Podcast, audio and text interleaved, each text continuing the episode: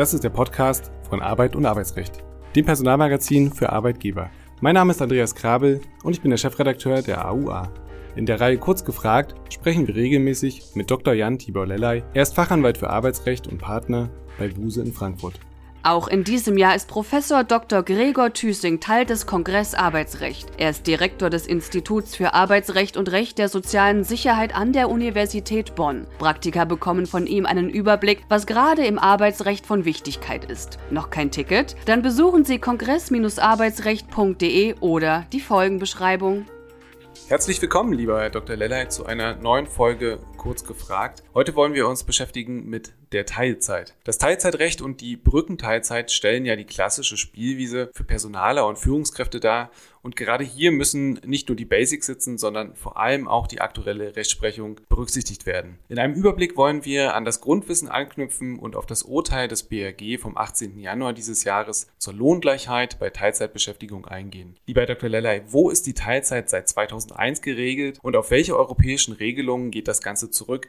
Welche Ziele werden eigentlich verfolgt? Aus Ihrem Intro, Herr Krabel, hat mir besonders gut gefallen der, äh, der, der, Begriff Grundwissen. Das ist, finde ich, nämlich genau richtig. Das Teilzeit- und Befristungsgesetz ist das Handwerkszeug jeder Personalerin, jedes Personalers. Und das wissen unsere Hörerinnen und Hörer natürlich auch. Es gibt ein eigenes Gesetz dafür, das Teilzeit- und Befristungsgesetz. Und das Ganze, auch da keine Überraschung, äh, kann auch auf europäische Wurzeln verweisen. Es gibt eine EU-Richtlinie zur Teilzeit. Das ist die Richtlinie 97-81 Groß E Groß G aus dem Jahr 1997 schon. Und ähm, da ist der Rechtsrahmen bereitet worden in der Rahmenvereinbarung über äh, Teilzeit. Und insgesamt werden eben die Ziele verfolgt, die wir hier ja auch in Deutschland aus dem Zusammenhang kennen, die Entwicklung der Teilzeitarbeit auf freiwilliger Basis zu fördern und gleichzeitig, das sind die beiden großen Stichworte der Teilzeit, immer wieder Diskriminierung Diskriminierung von Teilzeitbeschäftigten zu beseitigen. Und dann gehen wir mal wieder an die Definition ran. Wie und wo wird der Begriff Teilzeit eigentlich definiert? Gibt es eine Legaldefinition?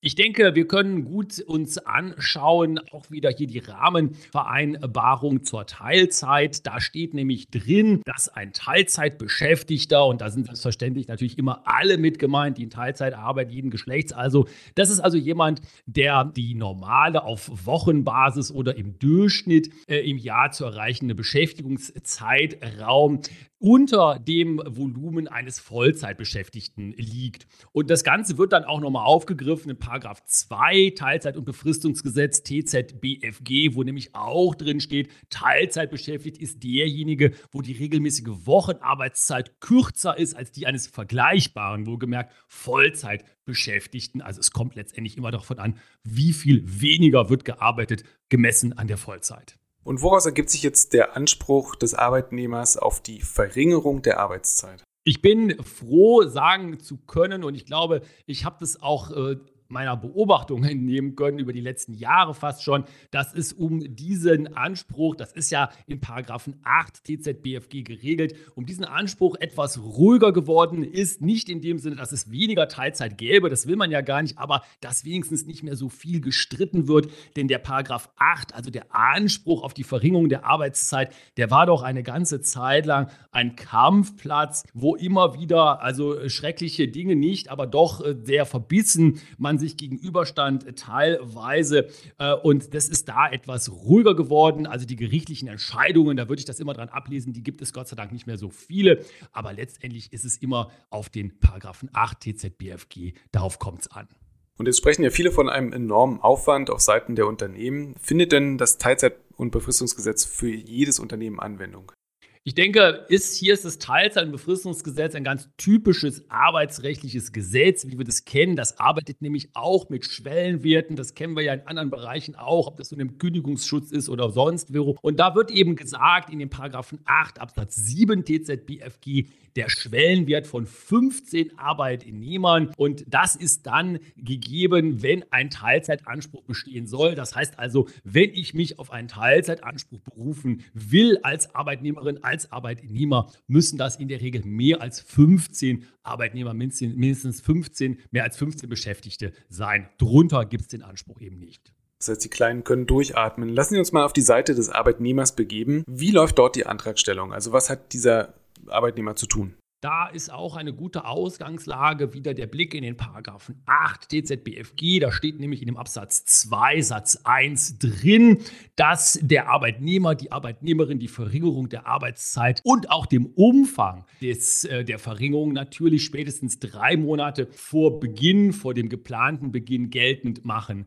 äh, muss. Äh, und darüber hinaus muss man dann auch noch auf eine bestimmte Verteilung natürlich der Arbeitszeit achten. Das geht geht ja Hand in Hand, selbstverständlich. Und der Antrag muss auch äh, ein kalendermäßiges Datum enthalten. Im Juristendeutsch so schön bestimmbar oder bestimmtes Datum ist im Grunde genommen ja aber auch lebensnah. Wie soll sonst das Unternehmen wissen, wann die Teilzeit äh, beginnen soll? Und ähm, dann muss auch, und das ist eine Wirksamkeitsvoraussetzung, ein konkreter Umfang der Verringerung der Arbeitszeit äh, verlangt äh, werden. Also man kann es so zusammenfassen, dass der Antrag auf Teilzeit idealerweise so formuliert ist, dass die Arbeitgeberin entweder nur noch Ja im besten Falle oder einfach Nein sagen äh, kann oder muss. Also keine Nachfragen mehr bezüglich Details nötig werden. Dann ist man auf der sicheren Seite aus der Arbeitnehmerperspektive.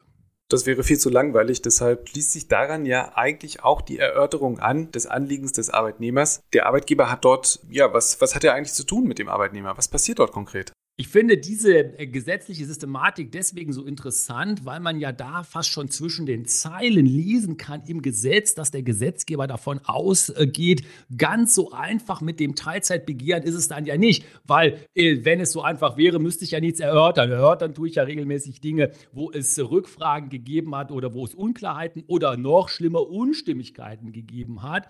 Und das muss der Arbeitgeber, die Arbeitgeberin äh, tun. Die muss das erörtern erörtern, und zwar eben die gewünschte Verringerung der Arbeitszeit und auch die Verteilung der Arbeitszeit. Da sagen die Juristen, es ist eine sogenannte Obliegenheit. Das heißt also, hier äh, gibt es kein einklagbares Recht auf diese Erörterung, aber Ziel ist ganz klar, eine einvernehmliche Lösung soll gefunden äh, werden und äh, das ist der Ausgangspunkt von allem Weiteren.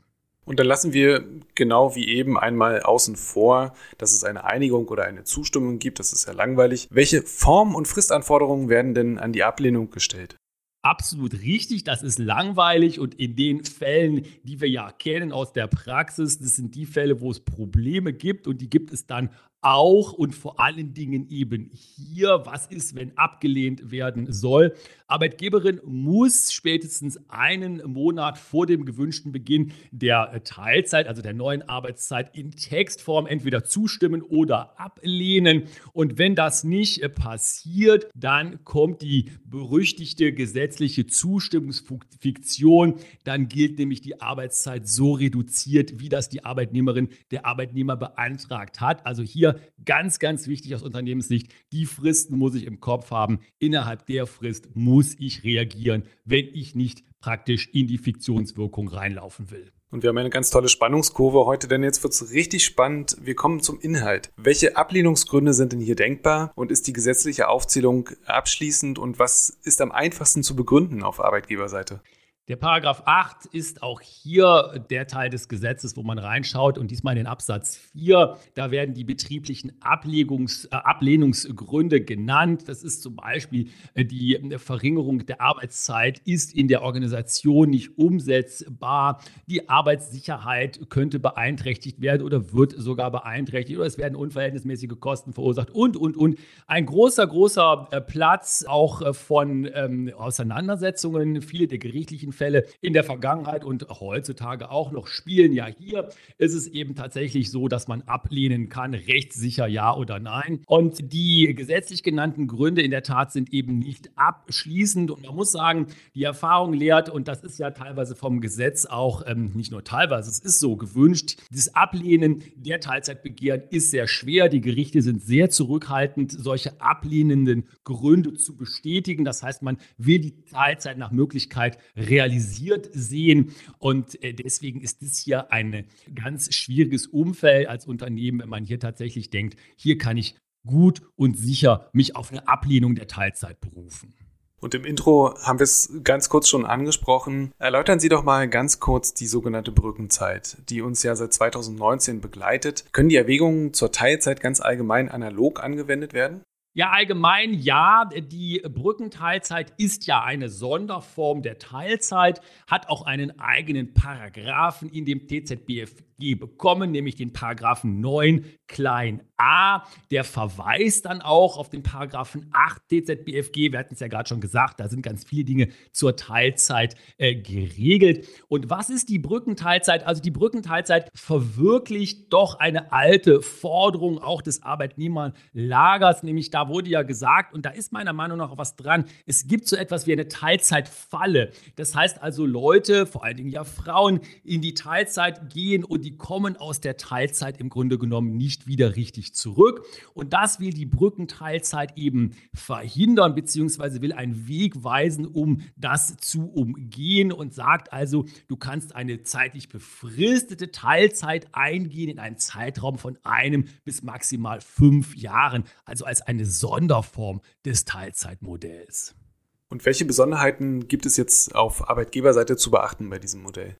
Also erstmal kann man festhalten, dass das Verfahren ganz ähnlich abläuft wie in der in Anführungszeichen normalen Teilzeit. Hier kann man also auch mit Begründung ablehnen und so weiter und so weiter. Eine ganz interessante Konstellation ist in dem Paragraphen 9a Absatz 2 zu finden, denn da gibt es etwas wie einen eigenständigen Ablehnungsgrund, so will ich das mal so nennen, etwas untechnisch, nämlich in Unternehmen mit bestimmter Größe, nämlich mehr als 45, aber bis zu 200 Arbeitnehmer, die können, wenn bestimmte Quoten erreicht sind, die Teilzeit, die Brückenteilzeit auch ablehnen, also ein eigenständiger Ablehnungsgrund. Und da wird so etwas gesagt, das sei ein Überlastungsschutz für diese kleineren Unternehmen, die mit Brückenteilzeit nicht zu sehr belastet werden sollen. Dann lassen Sie uns zum Abschluss noch zum schon zuvor genannten BAG-Urteil vom 18. Januar kommen. Dort ging es um Lohngleichheit bei Teilzeitbeschäftigung. Was war dort genau der Sachverhalt und was wurde entschieden? Ein meiner Meinung nach äh, spannender Sachverhalt in dem Sinn, dass ich ihn ungewöhnlich fand, spielt ja im äh, karitativen Bereich beziehungsweise im Bereich des Rettungsdienstes, Notfalltransporte, Krankentransporte. Und da gab es zwei, äh, untechnisch gesprochen, zwei Gruppen von Mitarbeitern oder gibt es auch einmal die Vollzeitbeschäftigten, die werden von der Arbeitgeberin dort verbindlich zur Arbeit eingeteilt und dann gibt es eine andere Gruppe von Teilzeitbeschäftigten und die sind dann nicht in irgendeiner Weise erstmal der, äh, bezüglich des, der Lage und Umfang des Arbeit, der Arbeitszeit den Weisungen unterliegen und die wurden dann auch anders bezahlt und da wurde dann darauf verwiesen, hört mal, es gibt doch im Paragraphen 4 TZBFG ein Diskriminierungsverbot.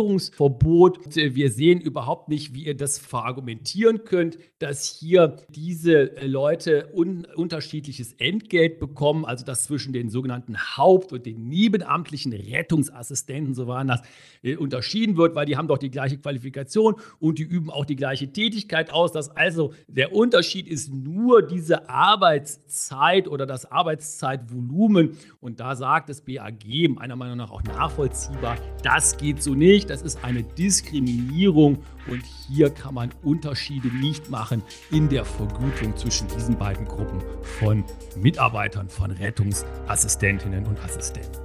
Ganz herzlichen Dank, lieber Dr. Leder. Und das war letztlich auch der Beweis für die These im Intro, dass wir immer auch auf die Rechtsprechung achten müssen in diesem Bereich. Vielen herzlichen Dank. Wir hören uns beim nächsten Mal. Tschüss, bis dahin.